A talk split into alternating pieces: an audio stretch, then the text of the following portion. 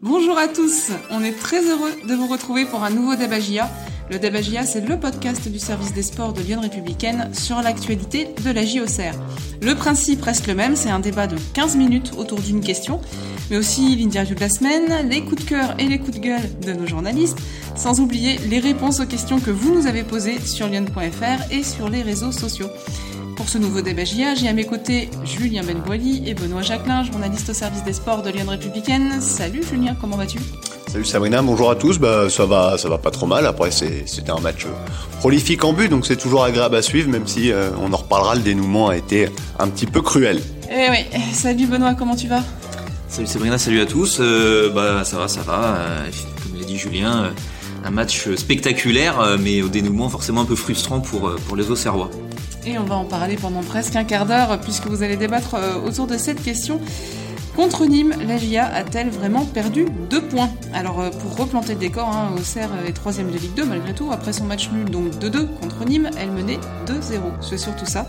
Elle compte 20 points euh, à l'issue des 11 premières journées de Ligue 2, soit 3 de moins que Sochaux qui est deuxième et 4 de moins que Toulouse qui est leader. On en revient à cette question messieurs et on va lancer le débat. Contre Nîmes, la GIA a-t-elle vraiment perdu deux points? Julien, tu disais c'est un dénouement cruel, alors pourquoi cruel? Bah, bah, c'est par rapport euh, à la minute, par exemple. Je la GIA menait 2-0 à un quart d'heure de la fin. Elle prend un premier but, elle se met à subir, on en reparlera, et elle encaisse l'égalisation vraiment sur le fil. Donc c'est ça qui rend le, scénario euh, cruel, euh, Benoît dit frustrant, voilà également. Après, pour revenir à cette question un peu plus large, est-ce que la GIA perd réellement les deux points? C'est le sentiment que peuvent avoir les gens en ayant été au stade ou en voyant euh, cette évolution du score. Moi, personnellement, avec l'œil avec lequel j'ai regardé le match, j'ai quand même le sentiment que le 2-0 était bien payé et que finalement le 2-2, aussi cruel soit-il, euh, bon, est peut-être un petit peu logique finalement sur les 90 minutes.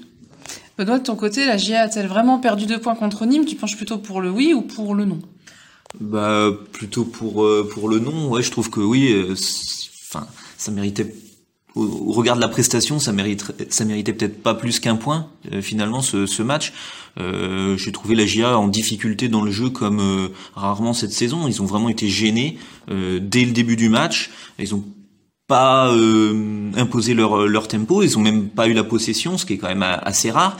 Ils ont pas mis le, leur emprise sur sur le match, les Auxerrois, et euh, ils se sont retrouvés à mener 2-0 avec une efficacité maximale sur euh, leurs deux seuls euh, tirs cadrés, un juste avant la pause, un juste après la pause. Ça leur a donné un avantage confortable et du coup je comprends que ça puisse être difficile à avaler de faire 2-2 euh, après avoir mené comme ça 2-0 euh, longtemps, mais euh, au regard de, la prestation, voilà, c'était une partie assez équilibrée et, avec une AGIA un peu un peu empruntée. Alors Julien, même en menant 2-0, la GIA, c'est pas trop le genre d'équipe à mettre le bus devant le but pour bétonner derrière et, rester à 2-0. Ah, de toute façon, si c'est pour mettre le bus, c'est sans Jean-Marc Furlan passe son temps à le répéter. Donc euh, voilà, mais c'est vrai que là, c'est au-delà de la blagounette.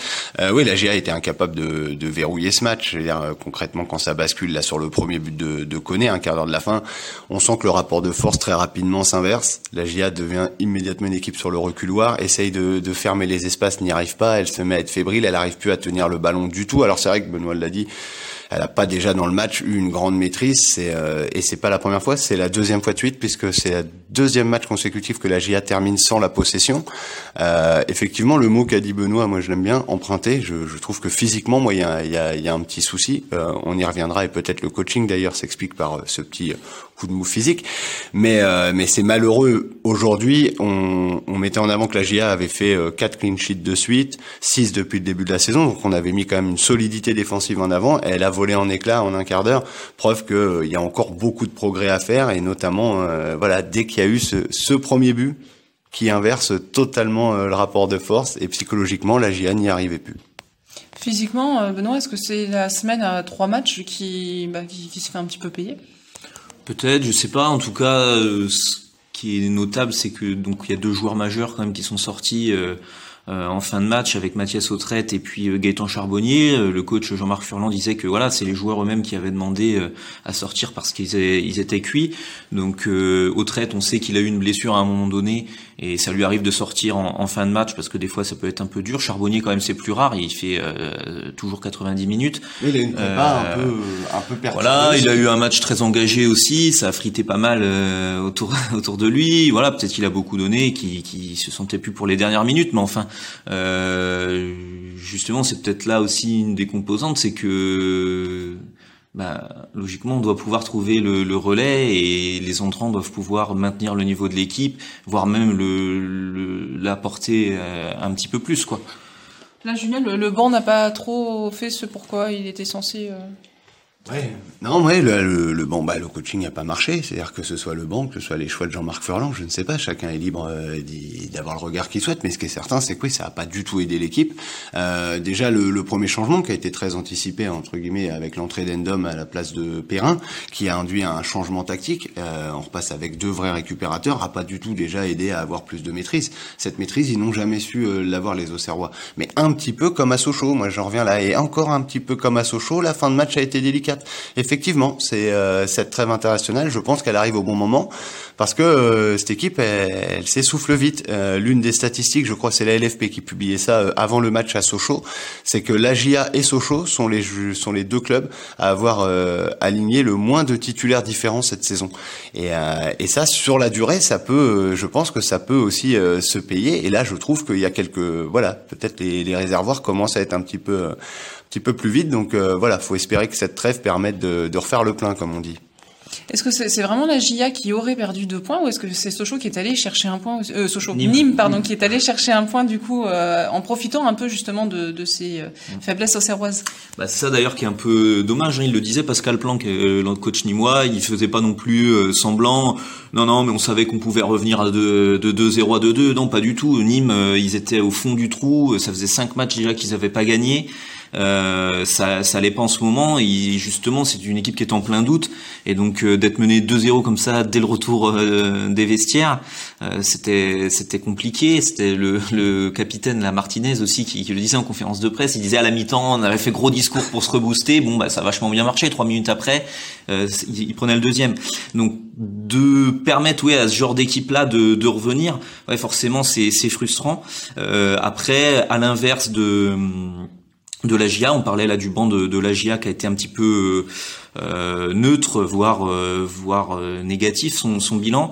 Euh, bah, les Nîmois, l'attaquant qui rentre, Moussa Koné, c'est lui qui met un doublé. Il y a une passe décisive d'un joueur qui entre en jeu aussi. Le, les, les, entrants ont vraiment apporté quelque chose et, et bah, ça a permis un peu d'inverser le, le, rapport de force sur les, les 20 dernières minutes, quoi, parce que il y a, y a, quand même eu pas mal d'alertes. Hein. Moussa Koné, il a eu une autre occasion énorme avant de d'égaliser, donc ils l'ont pas volé non plus, quoi, cette égalisation, Nîmes.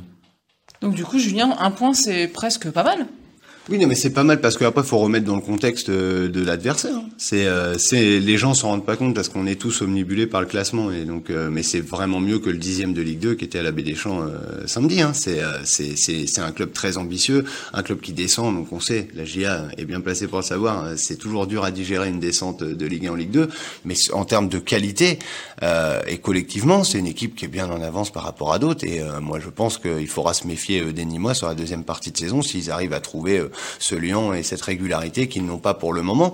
Mais euh, poste par poste individuellement, c'est euh, la qualité est quand même euh, énorme hein. quand on voit les joueurs, la Fomba, Koubas, Eliasson, je veux dire Ben Raoult, c'est c'est vraiment du, du, top niveau. On passe notre saison à entendre l'adversaire, les coachs de l'adversaire dire oh, Auxerre individuellement c'est le top du championnat, mais sur le papier Nîmes a rien à envier en fait à la GIA. Là, ce qui est dommage, c'est comme le dit Benoît, c'est que l'équipe était vraiment dans un dans un trou absolu et ces deux buts quand même un peu peut-être pas chanceux, mais en tout cas bien payé pour la GIA, donner le sentiment vraiment que là, euh, la GIA avait su mettre le couvercle là-dessus et que Nîmes était, ne pouvait pas s'en sortir. Et malheureusement, on se rend compte à quel point c'est l'équilibre est très fragile. Un simple but, malgré que la GIA soit dans une période plutôt porteuse, un simple but a totalement inversé les choses. Et c'est la première fois, par contre, alors est-ce que ça peut servir aussi euh, pour la suite hein, euh, euh, d'avoir ça en tête, mais c'est la première fois que, que la GIA ouvre le score et ne gagne pas le match derrière cette saison. Donc euh, jusqu'ici, justement, on avait loué la, la solidité, l'imperméabilité. La GIA savait euh, gérer son score, ce qui n'était pas le cas l'an dernier. Je me souviens de débats GIA qu'on faisait euh, souvent où la GIA était incapable de, de gérer un score. Jusqu'ici, ça, ça, allait plutôt. Et, et voilà, là, c'est la première fois où il y a des points perdus après avoir mené. Bon, espérons que ça ne se reproduise pas trop et puis que ça, effectivement, que ça apprenne à cette équipe à être un peu plus gaillarde peut-être sur des fins de match tendues. La frustration, c'est qu'en réalité, dans le même temps, Toulouse a pas gagné, et, euh, et donc pendant 80, euh, ouais, bah, quasiment 90 euh, minutes samedi, la GIA était revenue à portée de fusil de Toulouse avant le choc à Toulouse lors de la prochaine journée. Donc c'est ça aussi qui renforce la frustration, c'est de pas avoir profité du faux pas de Toulouse, qu'on dit souvent qui est parti, qui lâche tout le monde, mais qui au final n'a qu'un point d'avance sur Sochaux. Et Sochaux a, a, eu beaucoup de difficultés le soir à battre Niort. Voilà, la GIA fait vient ajouter à ce scénario, on vient de l'expliquer, beaucoup frustrant en plus une mauvaise opération comptable euh, en haut de tableau, puisque pareil, elle profite pas du, du réel faux pas de la CA, qui sur son terrain se fait prendre par le promu euh, Quevilly-Rouen, et au final le Havre qui bat Dijon, et bah bingo est revenu à hauteur euh, d'Auxerre. Et donc ce qui est malheureux, c'est que juste avant cette trêve internationale, et bah la GIA reste sur une série de quatre matchs où elle n'en aura gagné qu'un. Elle fait trois nuls et, quand même sur les quatre derniers matchs, et c'est un petit coup de frein qui fait mal au moment où il y aura pas de match pendant deux semaines. Mentalement, ça peut changer quelque chose aussi justement dans les têtes, le fait euh, voilà d'être passé un petit peu à côté de ce bon coup euh, au classement, et puis euh, de, bah, là, de partir en, trêve internationale, même si la troisième place est quand même honorable, Benoît. Oui, toujours troisième place. Après, effectivement, il y a des équipes qui sont revenues au contact, et puis bah, le prochain match, pas dit que vous preniez beaucoup de points quand même. déjà, je pense la GIA ferait un nul à Toulouse ça serait déjà euh, plutôt euh, bien vu. Donc, euh, donc effectivement, ça fait un petit coup de frein qui arrive à un moment, un moment qui pas opportun, quoi. Et puis encore une fois, on le disait la semaine dernière après Sochaux, c'est que malheureusement, si on accepte le classement, Sochaux, Nîmes sur le papier, c'est un gros de ce championnat. Encore un match face à un gros que la GIA ne parvient pas à gagner. pour le moment, c'est ce qui manque à cette équipe. Elle, elle a su aller prendre le point du nul sur le terrain du PFC contre euh, ou à Sochaux. Elle a su accrocher la CA à la baie des Champs, mais euh, voilà, là c'est pareil pour Nîmes, ça manque en fait de ce succès encore une fois dans, ce qui est sur le papier présenté comme un, gros choc euh, du championnat. On se demande aujourd'hui dans le débat GIA contre Nîmes, la GIA a-t-elle vraiment perdu deux points? Elle a aussi surtout encaissé deux buts, ce qui était pu arriver depuis longtemps. Elle arrivait à, à garder ses cages inviolées. Euh, il a trouvé le, la clé pour euh, percer cette défense. Ouais, le premier but, euh, c'est quand même un peu un coup de malchance, quoi.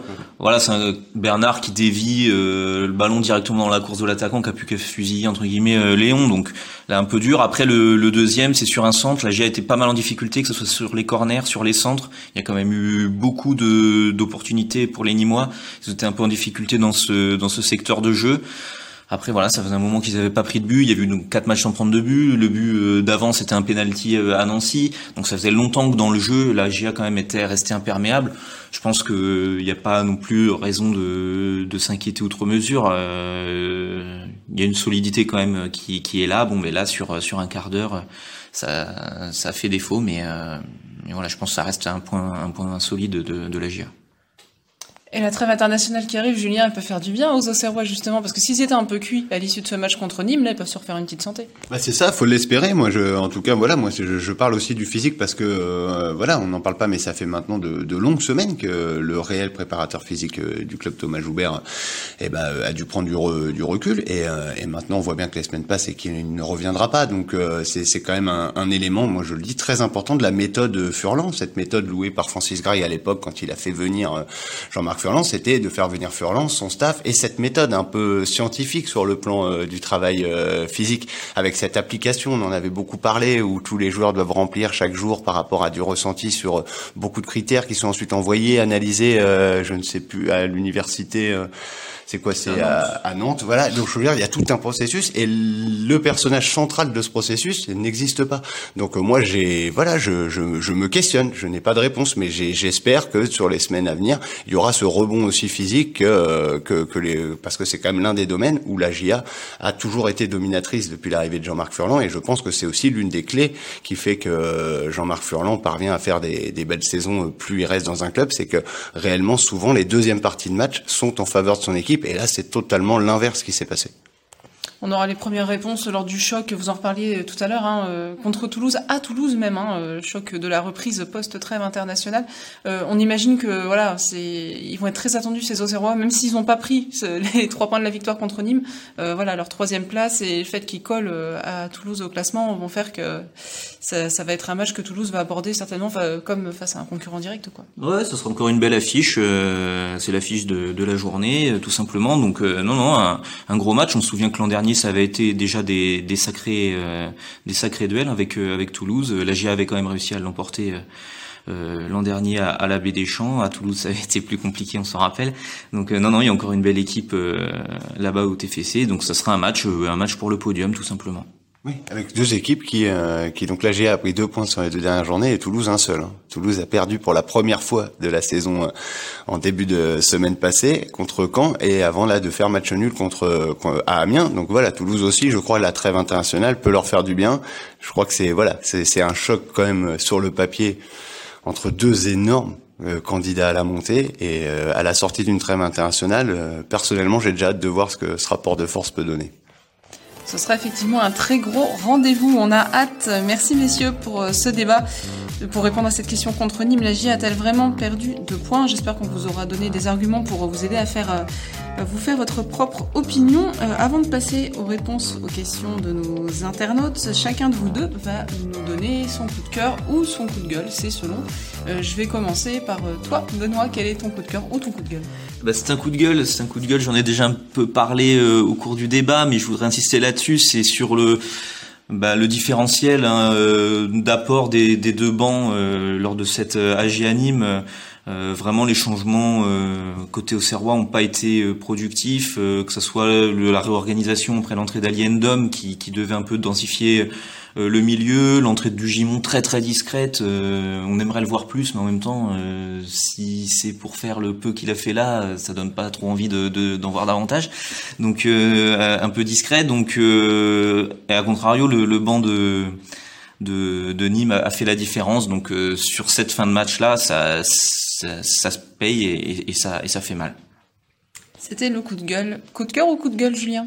Bon, on va tenter un, coup de cœur. C'est euh, voilà, c'est pour Gaëtan Charbonnier. C'est euh, sur un match où la GIA, euh, franchement, fait un très mauvais très mauvais match, moi je trouve quand même par rapport à ce qu'elle va faire. Il fait lui-même, on peut se dire qu'il rate pas mal de choses, etc. Et en fait, il arrive avec très peu de ballons à être plus que décisif puisqu'il est le personnage central du premier but. Il est celui qui met le deuxième. Et euh, je crois que c'est là encore une fois où il confirme vraiment le, le statut d'attaquant, euh, ouais, un peu à part dans ce championnat. Et, euh, je pense que si la GA n'a pas ce genre de joueur samedi, on n'a peut-être pas du tout le même débat et la question se posera pas, elle se posait même pas de savoir si elle avait perdu deux points parce qu'elle aurait même pas eu à un moment les trois points en poche. Donc euh, voilà, je crois que la GIA a beaucoup de chances de l'avoir et euh, faut espérer que ça puisse euh, continuer.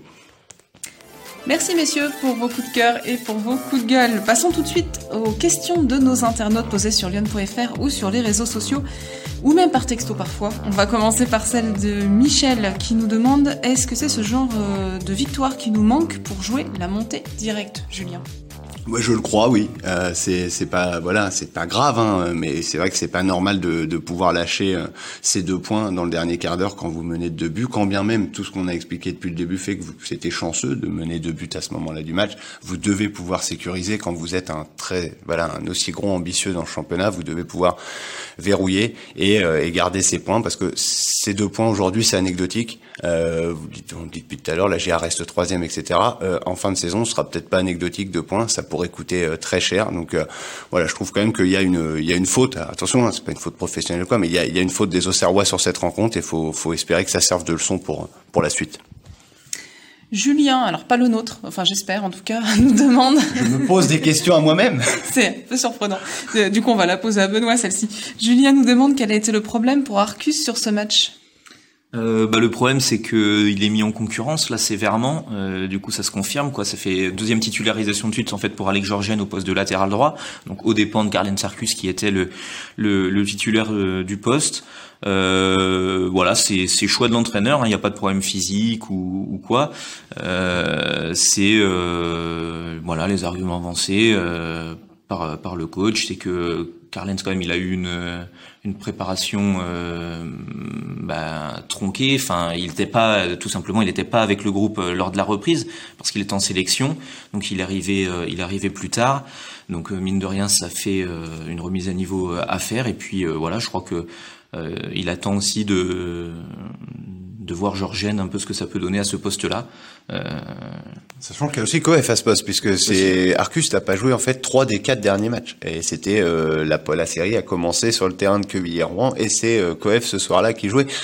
Euh, ouais, ça se complique un peu euh, dans la hiérarchie pour Arcus. Maintenant, bah, on verra euh, si s'il parvient à inverser la tendance ou pas. Mais pour le coup, Georgienne qui avant le match de Sochaux avait, avait été titulaire que lors de la première journée et l'an passé que lors de la première journée euh, il avait fait deux fois des prestations très décevantes. Là, euh, je vous dis, il a pas crevé l'écran, mais euh, bon, il est pas non plus, il est pas coup, il est coupable de rien, donc voilà, à, à suivre. Nous avons Gilles qui nous dit le coaching de Jean-Marc Furlan est très mauvais. Ce n'est pas la première fois qu'il fait des erreurs de ce genre.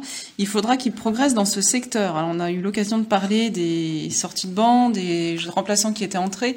Est-ce que euh, c'est plus à mettre à l'actif cette fin de match de voilà de la qualité, on, va dire des remplaçants?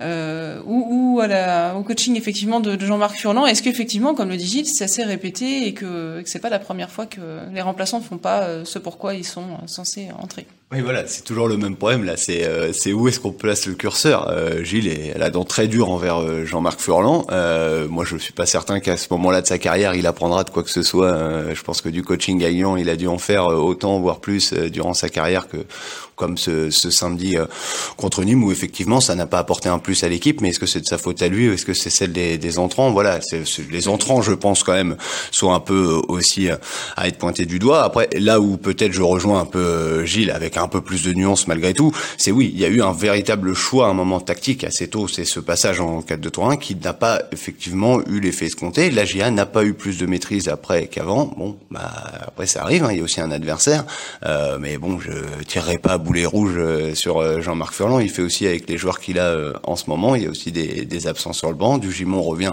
péniblement pour le moment, c'est tout doux, donc son entrée a été aussi assez poussive. voilà, je crois que les, les torts sont largement partagé. On en vient à la question un peu physique, hein, parce que Yves nous dit, euh, nous demande, n'y a-t-il pas un déficit athlétique au milieu pour cette, pour cette équipe? Il cible le milieu, donc euh, plutôt Yves, qui sombre à peu près vers la 70e minute. Et pour jouer les premiers rôles, il faut un banc plus consistant, pour d'interrogation. Euh, ouais, bah, le banc, euh, voilà, la question s'est posée déjà cet été lors du mercato, à quel point il faut un effectif développé euh, plus fourni ou pas. Il parle du milieu de terrain. Yves, euh, en l'occurrence, on sait que Jean-Marc Furlan donc réclame la signature de Delvan Dinga qui s'entraîne toujours ici. Et pour l'instant, voilà, c'est pas une demande qui euh, qui trouve écho auprès des, des dirigeants. Donc euh, voilà. Après, je pense qu'il y a, il y a moyen quand même de faire de faire avec ce qu'il y a actuellement. Quoi. Je veux dire, ça n'a jamais été un problème d'avoir un milieu très joueur avec euh, Hein, Saki au traite euh, et donc un Perrin ou, un Dugy sur le, sur le côté gauche. Ça n'a jamais été un, un, problème. Euh, voilà, il y a d'autres qualités. Sur Twitter, on nous interroge aussi sur euh, Ali Endom. On nous demande pourquoi Furlan s'entête avec Endom. il est si catastrophique que ça, Julien Endom?